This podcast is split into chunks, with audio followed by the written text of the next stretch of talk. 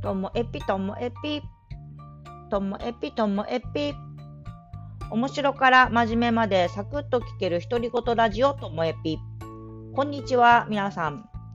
昨日のあの子供の疑問ですね。その敬語についてだったんですけど、あれを自分で考えて、自分のあの答えにこう自信を、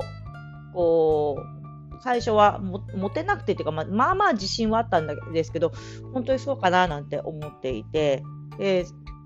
昨日なんであんな風に自分が言い切ることができたかというと、実はあの前にゲストに来ていただきました山エピさんに私なりのこう気持ちと、まあ、子供のこの疑問について話をしたら、まあ、私が思っているところで大体、うん、良かったのと、あと山エピさんが言ってたのは、やっぱりどんなことであれ、今回の、うんと、敬語であれ、普通のあの学習内容であれ、子供に、うんと、それが社会において何につながってるのかとか、あとはそれを通して子供にどんな力をつけてほしいのかとかっていう小手先だけじゃないあの先生からのアプローチって本当に大事だっていう話を、まあ、してたんですけども私自身は放課後においてはまあ、意図とか、つながりとか、あんまり説明することは逆になくって、やる理由はこう楽しいからとか、楽しそうだからっていうところから入って、まずはやってみるっていうところから入る方が、もう圧倒的に多いです。これは多分放課後活動とか社会教育ならではのやり方なのかなと思います。ででも学校っていうのは全てが楽しいもので満たされてるわけじゃなくて子供によってあの苦手意識があるものとかあんまり好きじゃないなって感じているものもあったりとか。まあ私だったらマラソンとか本当地獄でしたけどね。でそういうものに触れる時にはこうやりながらもうんと意図やこうつながりを感じられるようなことがあれば少しはやる気になるのかなっていうとそういうアプローチも大事なんだと思います。皆さん自身はどうでしょうか？何を何かを取り組むときに、えーと、意図やそのつながりとか例えばまあ会社だったら自分がやっていることが会社の事業内容とか展開とか未来に何がどうつながっているのかっていうのはしっかり知りたいでしょうか？それとも、まあ、パーツパーツになってとりあえずやり始めて、まあ、やっていく中で分かればいいかなとかいや最後までよく分かんなくても目の前にあることに集中できればいいっていう、まあ、それ本当にタイプによるみたいですよね。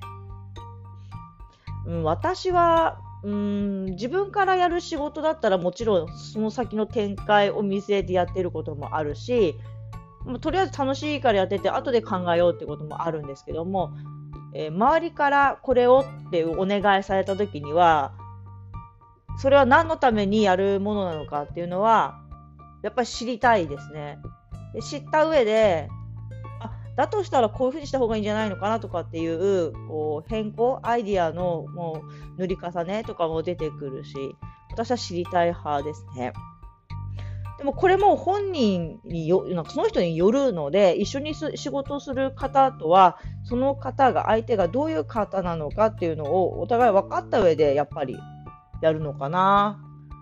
うん。それがコミュニケーションなんだと思います。自分や相手をこう決めつけずに、うん。話したり、様子を見たり、こう一緒にやっていく中で、お互いのいいやり方っていうのがあるのかなっていうふうに思っています。まあ、ちょっとそれと話は、まあ、重なるようで重ならないようで、まあ、人の特性って話なんですけども、えーと、大事なことを伝えたいときに、まあ、これまでは、まあ、紙とかデータとか文字で伝えることが圧倒的に多かったんですけどもでも文字って目もう目が弾いちゃうっていう人いたりこう白黒の文字だったら何大事かよくわかんないからもう読むのにすっごいすっごいあの力を使うんだよねっていう人もいて、まあ、私もそうですね。文章を読むのは苦手でできればこう箇条書きの方が良かったり、まあ、それは自分の特性だと思います。まあ、そういうのもあって自分が伝えなきゃいけないことについては試しに、えー、文字と音声両方用意してみました。人によっては音声を聞いて後で文字読みたいっていう人もいるかもしれないし文字を読みながらも聞きながらの方がいいあ、でも文字だけの方がいい。まあ、音声だけで済む。でも音声だけだと、とりあえず後で文字も確認しなきゃってやっぱりなんじゃないかなと思うんですけども、その両輪でまずはやってみました。まあ、その反応も周りから聞きながら進めたいと思うんですけど、いずれにしても私たちは自分が伝えたいことがあるとしたら、でそれを必ず伝えなきゃいけないっていう場合には、自分があらゆるこう努力をして、伝える努力をしていかなければならないと思いますし、まあ、ただ言いたいだけでね、伝わっても伝わらなくてどっちでもいいなってことは自分でやりたい方法でいいんですけども、でもやっぱり仕事になるとそうはいかないので、最善のできる限りの努力をしたいななんて思っていました。なんかちょっとね、真面目な話になってしまいましたけども、まあ、私が言いたかったのは、人それぞれやり方とか特徴とか特性とかは全然違うから、やっぱり歩み寄りながら前に進んでいきたいないうお話でした。今日もありがとうございました。さようなら。